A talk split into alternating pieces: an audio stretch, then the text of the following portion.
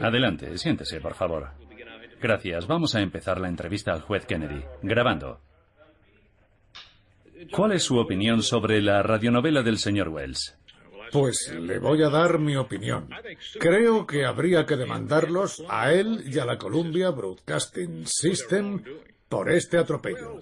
La interpretación radiofónica de Wells del domingo por la tarde fue una clara demostración de su falta de humanidad y del diabólico placer que le produce angustiar y hacer sufrir a todo un país.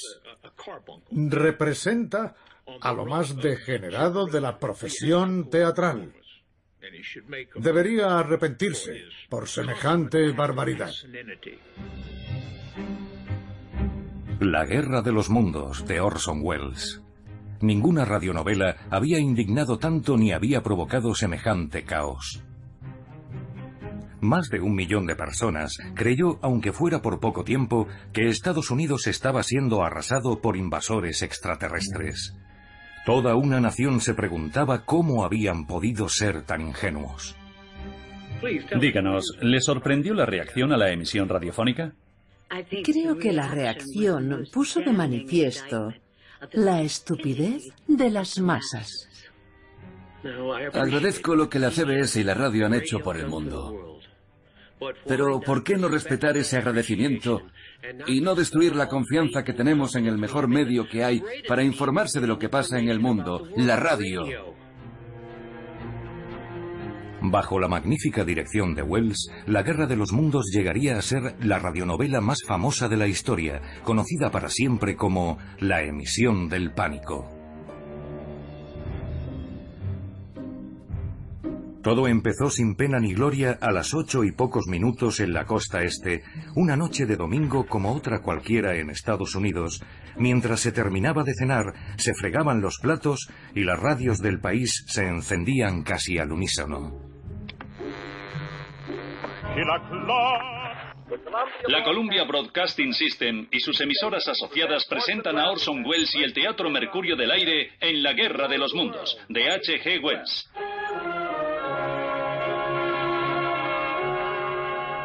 Señoras y señores, el director del Teatro Mercurio y protagonista de estas emisiones, Orson Welles. Ahora sabemos que a principios del siglo XX este mundo estaba vigilado de cerca por inteligencias superiores a la del hombre, pero tan mortales como la nuestra.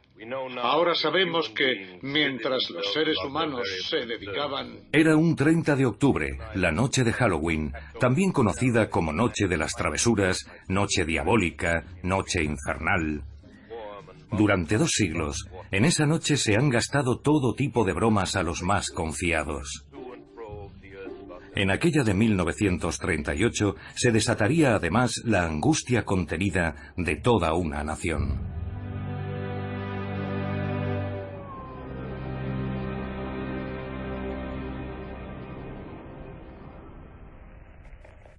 Señorita Hodley. Sí. ¿Puede describir lo ocurrido, lo que le sucedió la noche de la emisión radiofónica? Faltaría más. Al volver aquella noche de misa de tarde y de cenar por 62 centavos en Highlanders, todo riquísimo, mm, me puse la bata y me disponía a subirle el bajo a mi falda de terciopelo. Automáticamente encendí la radio. Los productores del café Chase and Sanborn, la magnífica mezcla recién molida, presentan...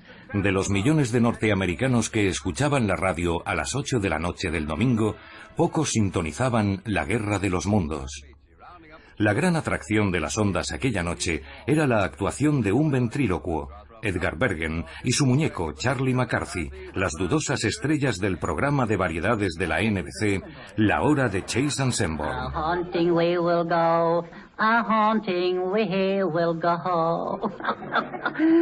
Hey, Charlie, the word is hunting. Well, not on Halloween, it ain't. Thanks, Charlie, but we'll let Nelson Eddy do the singing. And it's the rousing, rip-roaring song of the vagabonds from the... Pero cuando la comedia dejó paso a un interludio musical, millones de oyentes empezaron a cambiar de emisora. Ibas girando el sintonizador, el equivalente a zapear con el mando a distancia del televisor. Así que la gente empezó a buscar en el dial.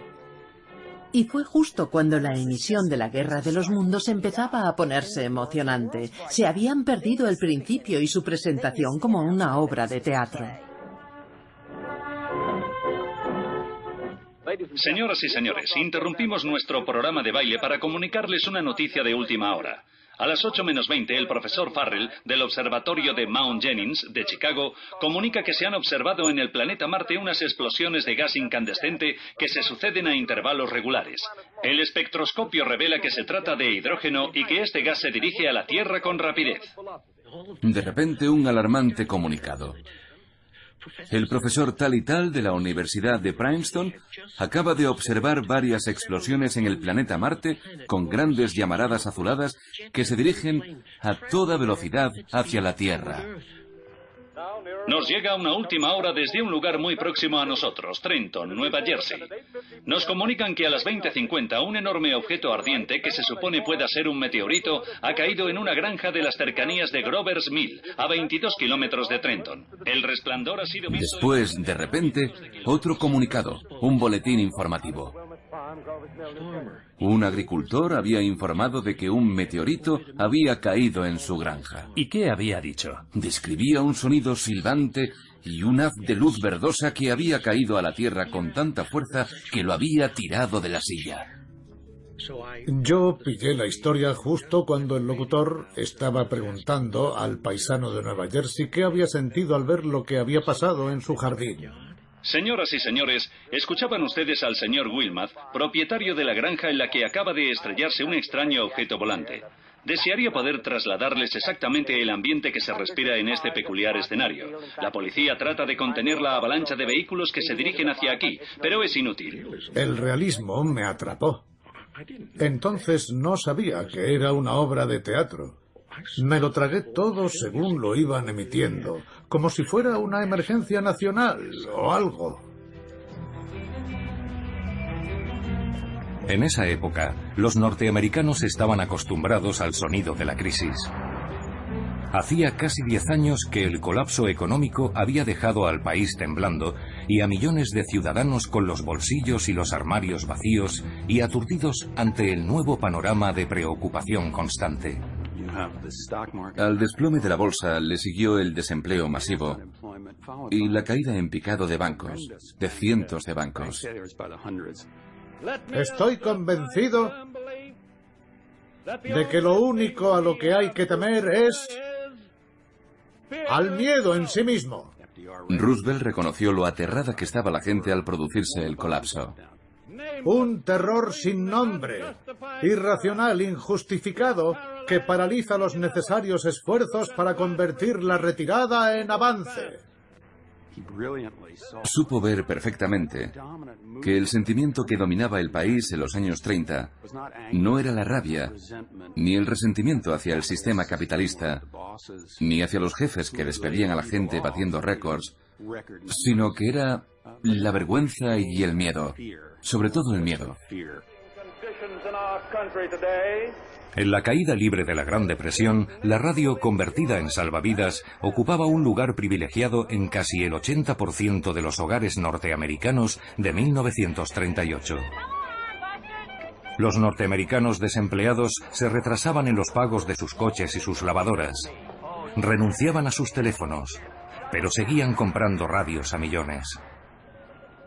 Interrumpimos nuestra programación para ofrecerles un boletín de la oficina de prensa y radio. En los últimos años, las ondas llevaban a sus hogares principalmente malas noticias. El peor temporal en años en la costa este se ha cobrado alrededor de 200 vidas. Los daños son incalculables. Relatos tan inauditos e inquietantes que eran casi imposibles de creer. Y sin embargo, eran verídicos. El mundo entero se solidariza con el coronel Lindbergh y su afligida esposa en estos momentos de angustia por el secuestro de su hijo de meses, Charles Augustus Lindbergh. Escuchaban declaraciones de testigos una tras otra. La prensa ha contabilizado 97 víctimas mortales. Desastre tras desastre. Y después, aquel terrible accidente en mayo de 1937, cuando un dirigible alemán con pasajeros, el Hindenburg, fue pasto de las llamas en Nueva Jersey. ¡Se ha incendiado! ¡Graba esto, Scotty! ¡Grábalo! Se cae, se va a estrellar. Es terrible. Dios mío, apártense, por favor. Está envuelto en llamas y va a caer sobre la torre de amarre. Esta es una de las peores catástrofes del mundo. Se va a estrellar contra el suelo. La humanidad y todos los pasajeros. Y mientras tanto, de fondo, se oía el constante y aciago repiqueteo de la guerra. El presidente Roosevelt apela de nuevo a Hitler para mantener la paz. Y peor aún era lo que empezaba a pasar, en el sentido de que no solo nos amenazaban desde nuestro territorio, sino que también recibíamos amenazas del otro lado del océano. En Alemania, Hitler desafía el Tratado de Versalles.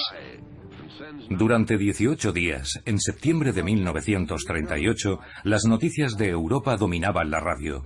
Las amenazas de Hitler de extender el territorio alemán provocaron un punto muerto conocido como la crisis de Múnich y situaron al mundo al borde de la guerra.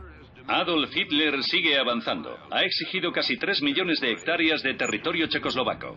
La gente se levantaba por la mañana escuchando a Hitler echar espuma por la boca. Y hacían traducciones simultáneas de lo que iba diciendo Hitler. Los boletines informativos eran cada vez más frecuentes. En septiembre de 1938 los norteamericanos estaban acostumbrados a las interrupciones de los noticiarios. Última hora. Y la verdad es que la radio era muy convincente. Checoslovaquia no se rinde, aunque los ejércitos de Hitler tengan planeado marchar sobre la frontera antes del miércoles por la noche. Somos estadounidenses y queremos creer que nos vamos a librar de todos esos trágicos conflictos que salpican Europa. Pero sentimos la probabilidad de vernos engullidos por ellos. Se están repartiendo máscaras antigas a la población. Es un periodo no solo de gran miedo y ansiedad, sino de presagios. De presagios sobre el futuro y lo que nos deparará. Los días más angustiosos de Europa. desde- Apenas había pasado un mes desde la crisis de Múnich, un mes de inquietud y de profunda incertidumbre respecto a la paz. Y ahora, desde una remota aldea de Nueva Jersey, llegaba esto. Les ofrecemos el testimonio de un testigo presencial de lo que ocurre en la granja de Grover's Mill.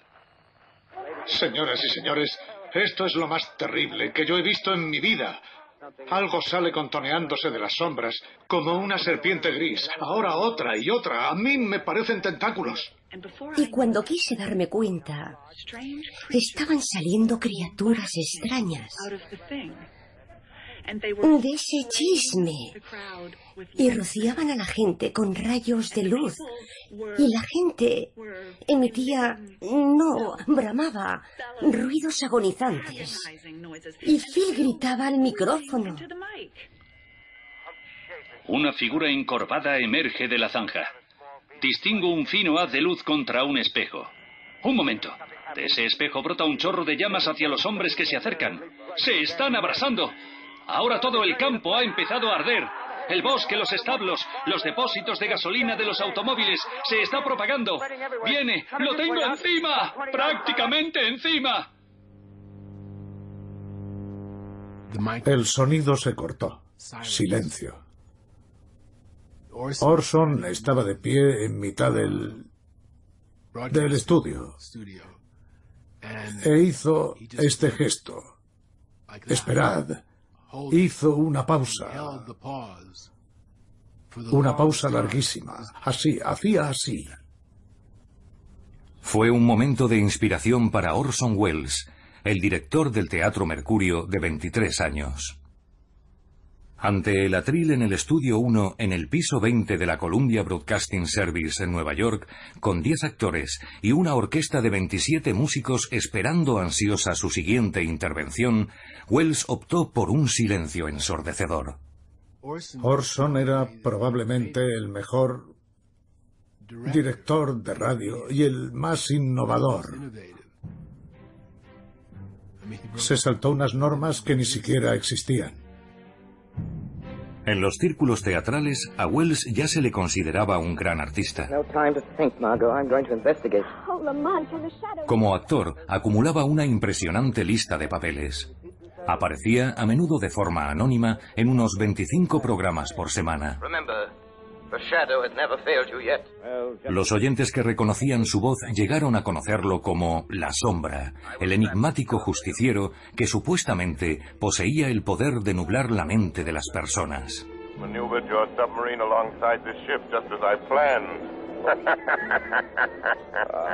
Pero la campanada la había dado como director, con la puesta en escena de una serie de colosales éxitos para el proyecto de teatro federal New Deal.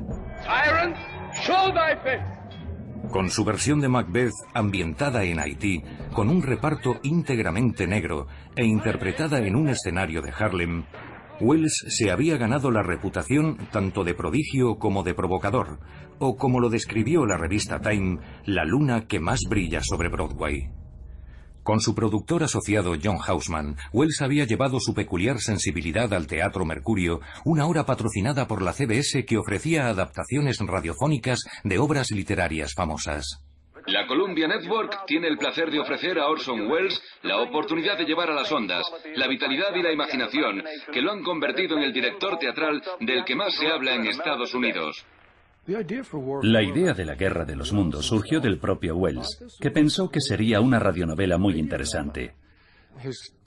Su coproductor John Hausman no lo creía, pero Orson le dijo, es una de mis novelas preferidas, soy un gran admirador de H.G. Wells. Hausman entornó los ojos y sospechó que Wells no había leído el libro, pero pensó, bueno, a ver si cuaja. En su novela publicada en 1898, el escritor británico H.G. Wells había urdido un aterrador relato de destrucción en el que los invasores de Marte causaban estragos en la campiña inglesa. Para la adaptación de Mercurio, Wells había pedido a su guionista Howard Katz que cambiara el escenario a Estados Unidos. A Katz le parecía imposible, no le hizo ninguna gracia. Él quería hacer otra cosa, pero Wells era muy insistente. Un lunes, siete días antes de que la obra fuera emitida, un aterrado Catch paró en una gasolinera junto al río Hudson. Compró un mapa de Nueva Jersey y más tarde, con los ojos cerrados, eligió un lugar para el aterrizaje marciano. Grover's Mill. Allí aterrizarían los marcianos. Hoy es seguramente uno de los lugares más famosos de Estados Unidos por un acontecimiento histórico que nunca llegó a ocurrir. Durante los días siguientes, y con el acoso constante de Hausman, Katz elaboró el borrador. Y el jueves se grabó un ensayo con toda la compañía en un disco de cera para Wells. Le entregaron el disco en mano en el Hotel Saint Regis, ya que, como de costumbre, su frenética agenda le impedía dedicarse a la emisión de la semana hasta el último momento. Era la una o las dos de la mañana del viernes, menos de 72 horas antes de salir a antena en directo, cuando Wells escuchó al fin el programa y lo tachó de soso a más no poder. En la reunión inicial para la Guerra de los Mundos, la opinión general era, esto va a ser aburridísimo, está muy pasado de moda, no va a gustar a nadie. ¿Qué podemos hacer para que sea más emocionante? Señoras y señores, tienen un solo. Aquella misma tarde, Wells había escuchado por casualidad la emisión en la CBS de una obra de Archibald MacLeish titulada Air Raid.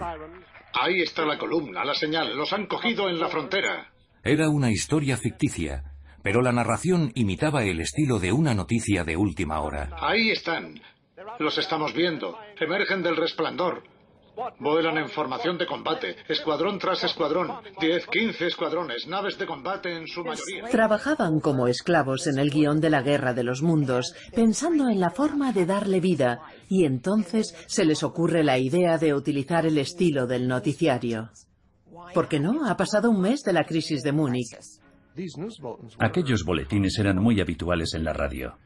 Y Wells se subió al carro.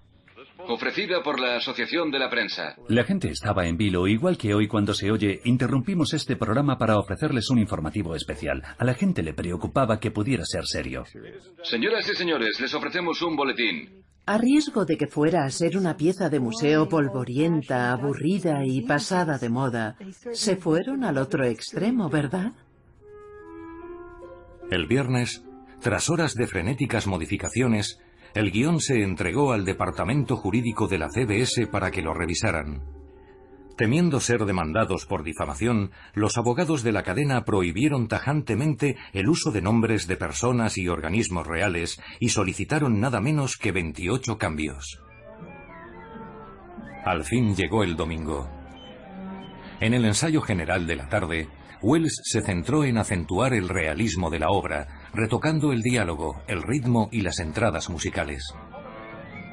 Mientras, el actor Frank Reddick, al que habían asignado el papel del corresponsal Carl Phillips, se acercó a la fonoteca de la CBS y para inspirarse escuchó el relato de un testigo del accidente del Hindenburg una y otra vez.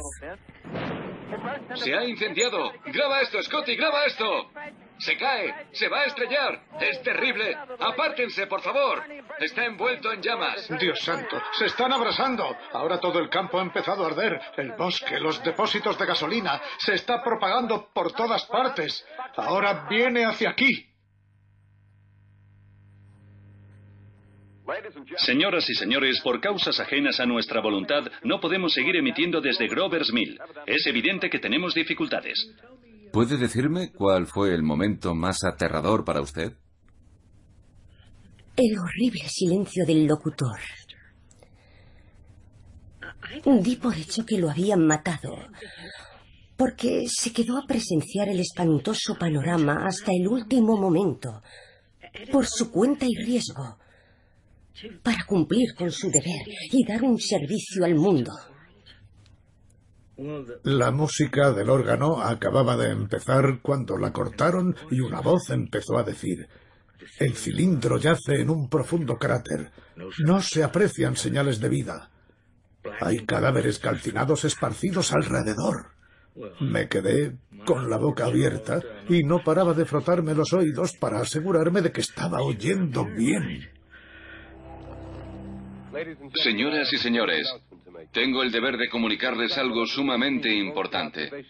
Por increíble que parezca, tanto las observaciones científicas como los datos que hemos recabado nos llevan a pensar que los extraños seres que han aterrizado esta noche en los campos de Jersey son la vanguardia de un ejército invasor alienígena. Cuando se dijo durante la emisión que se trataba de una invasión marciana, a algunos les pareció inverosímil y decidieron que aquello era una radionovela.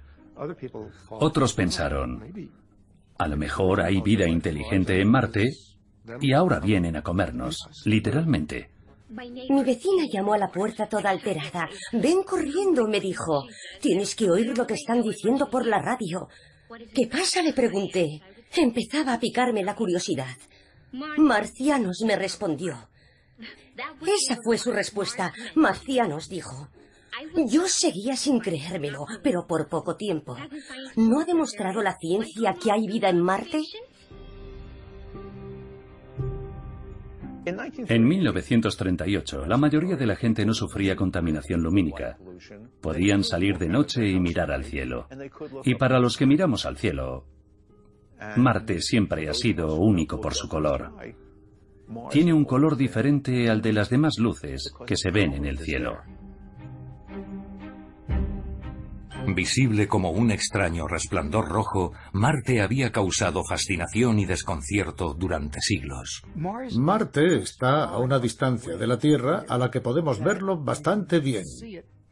Es lo suficientemente visible como para pensar que podría ser un planeta parecido a la Tierra, pero claro, tampoco se ve tanto como para asegurar lo que hay allí. Por lo tanto, siempre ha habido cierto misterio alrededor del planeta. A principios del siglo XX, las especulaciones se habían disparado, alimentadas por la observación del astrónomo Giovanni Schiaparelli de tenues líneas geométricas que cruzaban la superficie del planeta. Schiaparelli las llamó canali, canales naturales en italiano, pero fue traducido erróneamente como canales artificiales. Al entenderse canali como canales artificiales, la asociación mental fue inmediata y sobre todo en el siglo XX, cuando se construyeron muchos de ellos. Es un término que, por naturaleza, sugiere ingeniería. Si hay canales, alguien tiene que haberlos construido. Pese a que la mayoría de los científicos la descartaban, la idea de una hacendosa raza marciana se había adueñado de la imaginación de todo el mundo, fomentaba teorías disparatadas en la ficción, las canciones populares y las películas.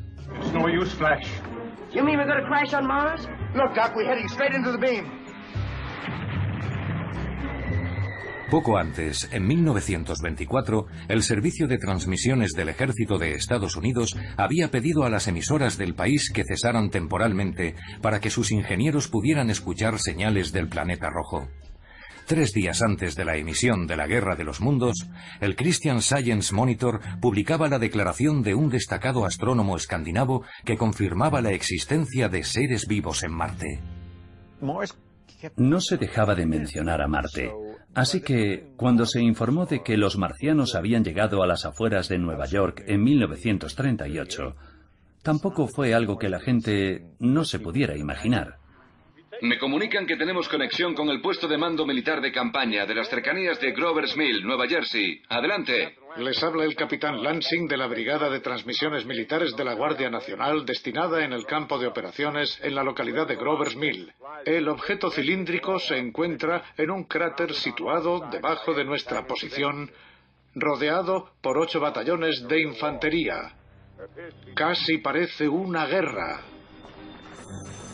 Cuando eran las ocho y cuarto en la costa este, los teléfonos no paraban de sonar en todo el país. Los angustiados estadounidenses intentaban conocer el paradero de sus parientes, seres queridos y conocidos, y la mayoría corroboraban lo que estaban oyendo. ¿Un qué? Espere un momento. Durante las horas siguientes, de costa a costa, periódicos, emisoras de radio y comisarías vivieron una avalancha de llamadas. ¿Y qué quiere que haga? Nosotros no sabemos nada. ¿Qué te había dicho de una tranquila tarde de domingo? ¿Qué es lo que pasa? Al poco tiempo, empezaron a llegar extrañas informaciones a las agencias de noticias. En Bergenfield, Nueva Jersey, al norte de Grover's Mill, unas 20 familias se presentaron en la comisaría con sus pertenencias amontonadas en los coches. En Indianápolis, una mujer se subió al púlpito de una iglesia metodista y empezó a gritar que había llegado el fin del mundo y en el estado de Washington, un apagón de lo más inoportuno dejó a oscuras la pequeña población de Concrete e hizo que sus aterrados habitantes huyeran a las montañas. La batalla que ha tenido lugar esta noche en Grover's Mill ha dado como resultado una de las derrotas más desastrosas jamás sufridas por un ejército en los tiempos modernos. Siete mil hombres armados con rifles y ametralladoras, combatiendo contra una única máquina de guerra de los invasores marcianos. Solo 120 hombres se han podido... Entró mi mujer, agitando las manos y lloriqueando, con los ojos a punto de salírsele de las órbitas y diciendo... ¿Qué pasa? ¿Qué pasa? ¿Qué ha pasado? ¿Son los alemanes? Ella no había oído la palabra marcianos, pero yo sí. Una breve declaración en la que se informa de que se ha identificado el cuerpo calcinado de Carl Phillips en un hospital de Trenton. Nos creemos muy listos. Pero al menor indicio de peligro, nos volvemos protectores. Es algo instintivo. Primero el miedo, y la sensatez y los datos después. Como precaución, en Nueva Jersey se han cortado las comunicaciones por radio. Y una persona ya agobiada en aquella época por la depresión, los rumores de guerra y demás era más susceptible a las señales de peligro. Cuando el río suena... El resto yace sin vida en el campo de batalla entre las poblaciones de Grover's Mill y Plainsboro. Unos han muerto aplastados y pisoteados por las patas de hierro del monstruo. Otros carbonizados a causa del mortífero rayo de calor marciano.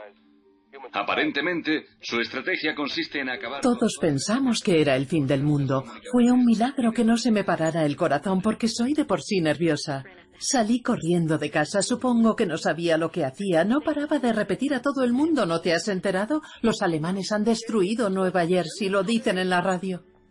Ejército, extranjero, invasor. A finales de los años 30 se traducía rápidamente de marciano a alemán. El ejército alemán entró en Austria el sábado por... Vamos a lo que conocemos. Hemos desarrollado esos atajos mentales. Buscamos en nuestros archivos mentales lo que conocemos para ver lo que representa. A Hitler le gustaba iniciar las invasiones en fin de semana. Era una forma, decía, de pillar a otros países durmiendo la siesta. Y aquellos indicios el lenguaje que emplearon en los primeros minutos de la emisión. Esas cosas se apoderan de nosotros. Es algo inconsciente. Suele ser ajeno a nuestra voluntad. El monstruo se ha apoderado del centro de Nueva Jersey y ha dejado dividido al Estado en dos partes. Están cortadas las líneas de comunicación desde Pensilvania al Océano Atlántico. Las vías de ferrocarril. Llegué a casa y desperté a mi sobrino. Miré en la nevera y vi sobras de pollo de la cena del domingo. Le dije, podemos comernos este pollo. Por la mañana ya no estaremos aquí. Las carreteras hacia el norte, sur y oeste se encuentran abarrotadas. El reloj del estudio 1 marcaba las ocho y media.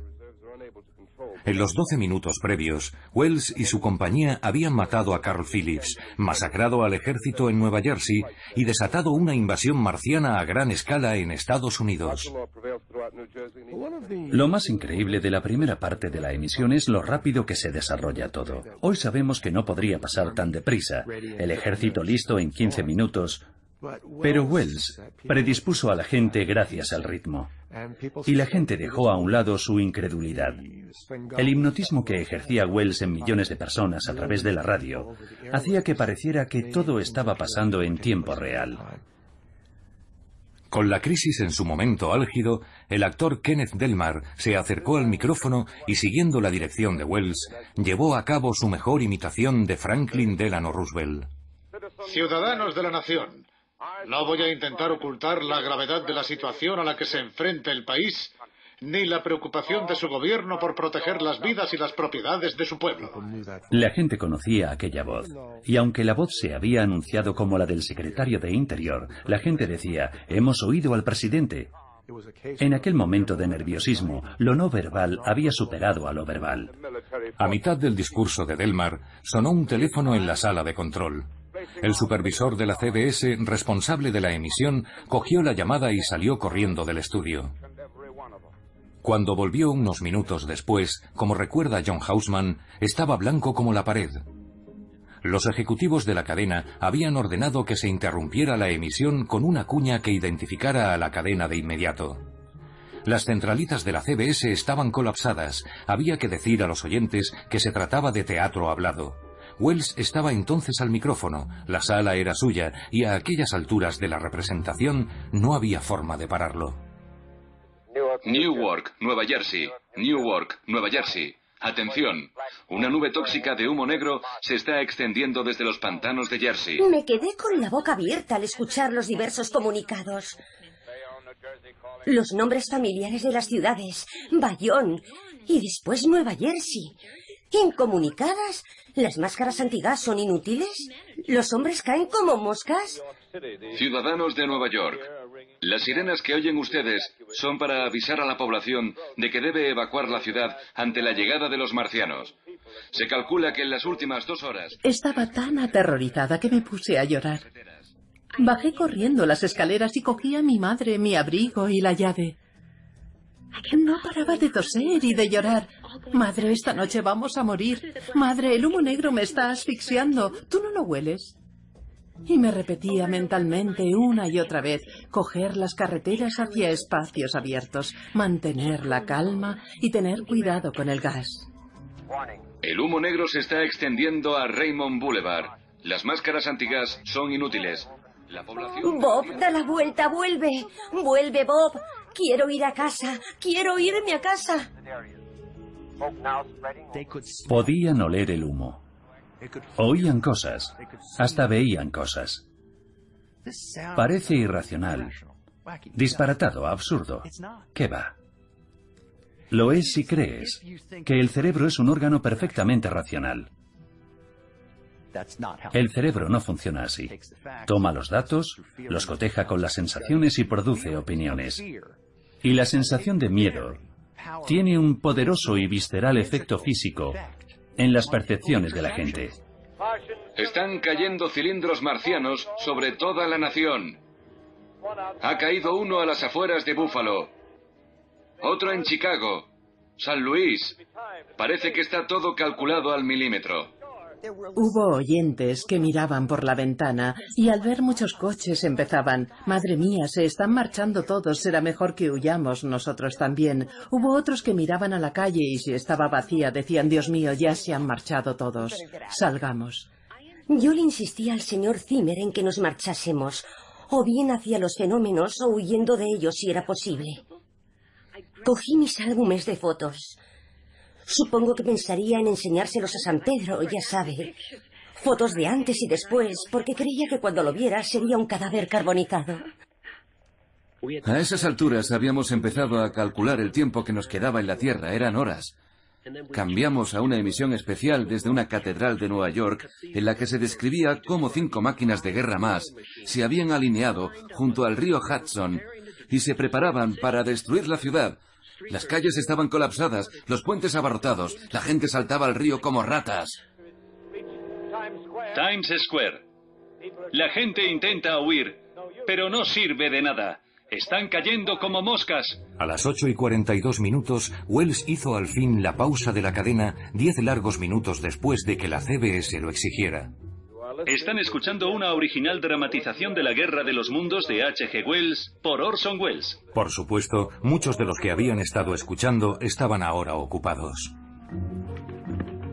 Cuando la segunda parte de la obra salió a antena, la gente estaba haciendo las maletas, subiéndose en sus coches, huyendo hacia las montañas. No sé cuánta gente escuchó realmente la segunda mitad. Mi hermana y yo salimos hacia Long Island. Paramos un taxi y nos fuimos a un bar de la calle 52 con la octava avenida. Le conté al camarero lo del fin del mundo. Intentó tranquilizarnos diciéndonos, vale, ha llegado el fin del mundo. ¿Por qué no tomárselo con una sonrisa? Y lo hicimos. Nos tomamos un cóctel cada una. Nos sentíamos bien por morir, rodeadas de hombres. Después nos tomamos otro. Y en aquel momento supimos que el Señor nos había enviado al lugar correcto. Ya lo creo. Creía que era el último hombre vivo que quedaba en la Tierra. Mientras Wells ponía fin a la emisión, la oleada de llamadas seguía colapsando centralitas de todo el país. En algunos barrios hubo incluso ambiguas noticias de suicidios y muertes relacionadas con el pánico. Señoras y señores, les habla Orson Welles. Fuera ya de mi personaje, les aseguro que la Guerra de los Mundos no ha tenido otra intención que la de celebrar la fiesta de Halloween. El Teatro Mercurio se ha puesto una sábana y ha salido de detrás de un arbusto gritando ¡Bú! Mi mujer y yo atravesábamos un bosque de secuoyas del norte de California cuando lo oímos en la radio del coche. Se me había olvidado que nos quedaba poca gasolina. Nos quedamos tirados en mitad del bosque. No había nada que hacer. Nos quedamos allí, cogidos de la mano, esperando ver en cualquier momento a aquellos monstruos marcianos aparecer entre las copas de los árboles. No pensábamos más que en volver a Los Ángeles para ver a nuestros hijos por última vez. Cuando Orson dijo que era una broma de Halloween, fue como si nos hubieran indultado de camino hacia la cámara de gas. Eran las once en punto cuando oímos que solo era una radionovela.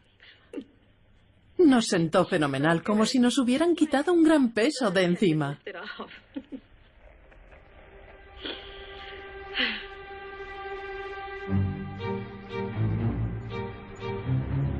Mientras en la CBS el calvario acababa de empezar. Después de la emisión, el estudio se llenó de policías y reporteros que arrinconaron a Wells y a su coproductor John Hausman. Hicieron que todo pareciera más grave. ¿Saben toda la gente que ha muerto en la carretera mientras huía? Creyeron que iban a meterles en la cárcel. Las horas siguientes fueron una pesadilla, diría Hausman más tarde.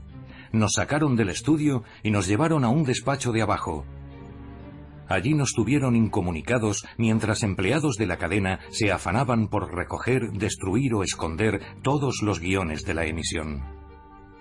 A la mañana siguiente, el 31 de octubre, la emisión del pánico fue primera página de costa a costa, con noticias de accidentes de tráfico, amagos de disturbios, hordas de gente aterrorizada en las calles y todo por culpa de una radionovela. Fue como si en un cine abarrotado de gente se anuncia que hay un incendio. Una cosa así tendría que acabar con alguien detenido y entre rejas. No sé si aquel programa violó alguna ley establecida, pero desde luego fue un ejemplo de... ¡Que viene el lobo! En el Capitolio, el senador por Iowa, Clyde Herring, pidió una ley para que se crease una Comisión Nacional de Censores Radiofónicos, y el jefe de la Comisión Federal de Comunicaciones ordenó una investigación de la conducta de la CBS. Peor aún, pese a que habían pasado solo horas desde la emisión, la cadena había recibido montones de airadas quejas, algunas de las cuales anticipaban un aluvión de demandas.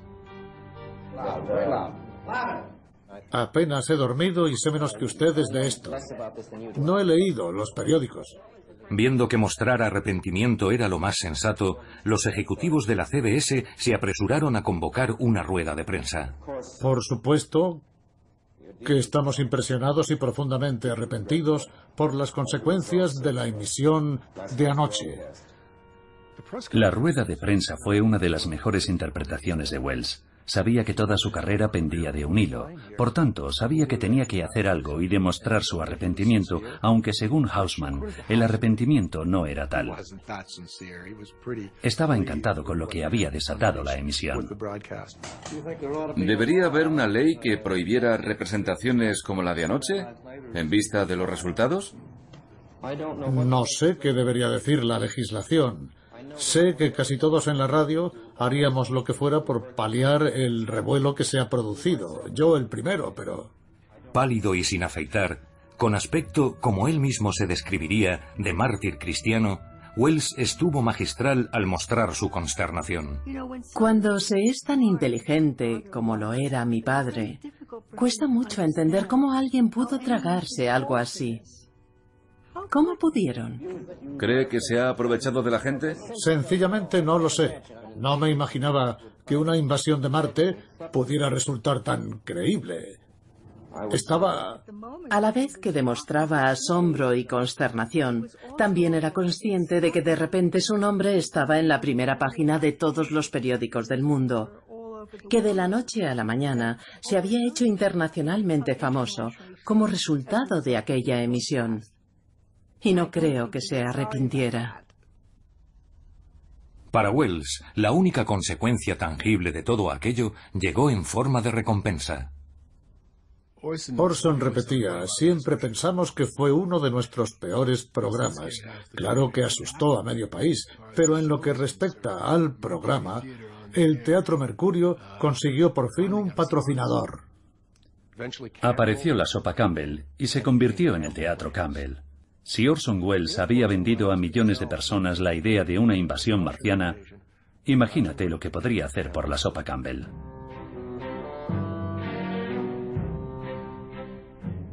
La emisión de la Guerra de los Mundos fue sin duda el punto de inflexión en la carrera de mi padre, porque antes se le conocía en Nueva York como director de teatro. Se le conocía como una personalidad de la radio, pero no era una estrella internacional. Y de repente Hollywood se fijó en él. Wells explotó hábilmente su fama para llegar a un acuerdo sin precedentes con Hollywood firmó un contrato con los estudios RKO para escribir, producir, dirigir y protagonizar una película al año. La pionera Ciudadano Kane vendría poco después. Cuando los estudios de Hollywood contactaron al principio con él, querían que repitiera en una película la emisión de la Guerra de los Mundos. Pero por supuesto, cuando mi padre llegó a Hollywood, lo que menos le apetecía era hacer una película basada en la Guerra de los Mundos.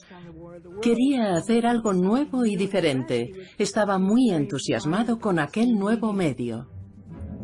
La Guerra de los Mundos sería un momento decisivo para Orson Welles y para la nación a la que había puesto los pelos de punta. Francamente, a partir de ahora, cuando oiga un boletín de noticias en la radio, diré, Gerta no es más que otro desvarío de ese tal Wells. No le des más vueltas. Y después me quedaré tranquila. A raíz de la emisión del pánico, miles de estadounidenses de a pie escribieron cartas a la Comisión Federal de Comunicaciones, a la CBS y al propio Wells elogiando el programa. Enhorabuena a todo el reparto de la Guerra de los Mundos y también un tirón de orejas por darme el mayor susto de mi vida. Le felicito por su emisión. Gracias por algo tan emocionante. Poder para usted. La visita de los marcianos fue una obra maestra del realismo. Y también reprobándolo duramente. Una horrenda broma a personas inocentes. Un gravísimo error. La noche más horrorosa. Creo que el lugar más seguro para usted es Marte. Coja un cohete y márchese.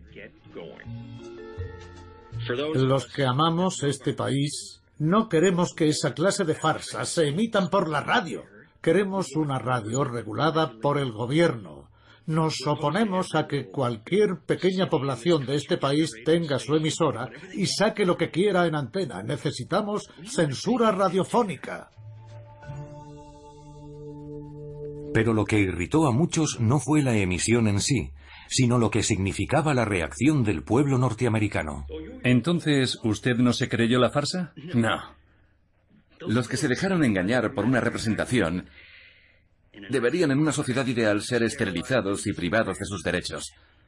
Idiotas.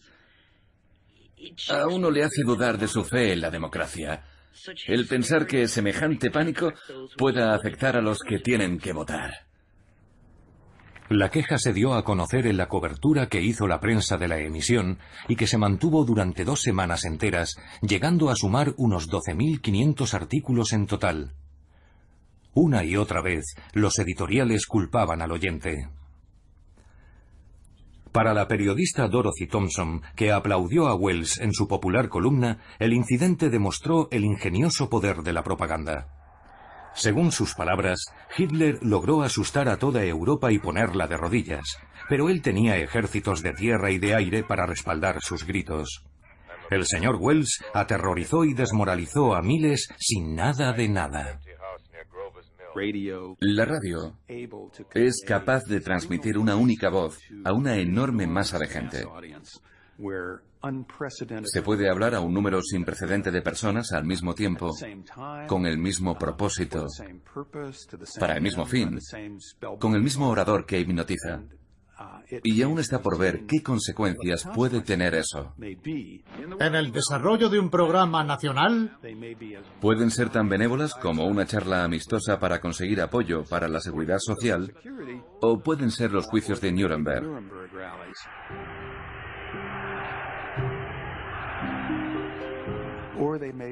O pueden ser simplemente la familia temerosa, apiñada alrededor de la radio escuchando reportajes sobre la crisis de Múnich, o los hombres de Marte que han aterrizado en Nueva Jersey.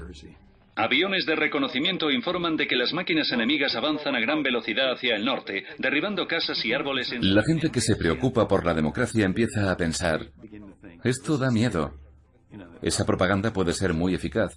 Y los estadounidenses tenemos que encontrar formas de contrarrestarla, crear instituciones que la neutralicen. Al final, todas las quejas quedarían en nada. El 5 de diciembre, cinco semanas después de la emisión, la Comisión Federal de Comunicaciones concluyó su investigación y anunció para alivio de la CBS que no emprendería acciones disciplinarias contra la cadena. La CBS, por su parte, ya había prometido moderación y había llegado a un acuerdo tácito con la Comisión para evitar el empleo de noticiarios dramatizados en el futuro. De las muchas demandas presentadas contra Wells y la CBS, ninguna les condenó al pago de daños. Al final, se llegó a la conclusión de que la prensa había exagerado la magnitud del pánico.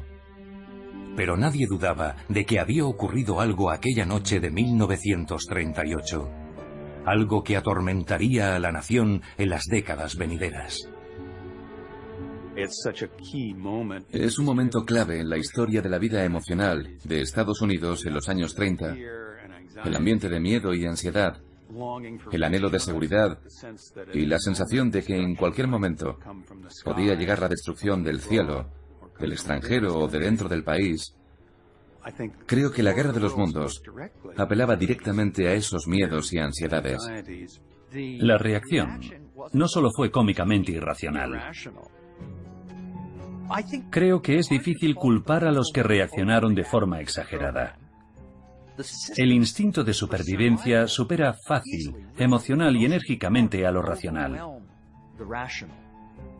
Es una realidad física muy poderosa que surge de algo intrínseco del animal humano. Es una verdad sobre nosotros. Recordaré la noche del domingo 30 de octubre de 1938 mientras viva. Y nadie puede compartir mis sentimientos porque no puedo explicarlos. Pero espero que nadie, ni siquiera las peores personas, sientan nunca lo que yo sentí esa noche. Y espero y rezo por no volver a escuchar nada parecido, porque es lo más horroroso que he oído nunca. Adiós a todos y recuerden la terrorífica lección que han aprendido. Ese invasor sonriente, luminoso y redondo que se encuentra en su salón no es otra cosa que un habitante del sembrado de calabazas. Y si suena el timbre de la puerta y al abrir no hay nadie, no ha sido un marciano. Es Halloween.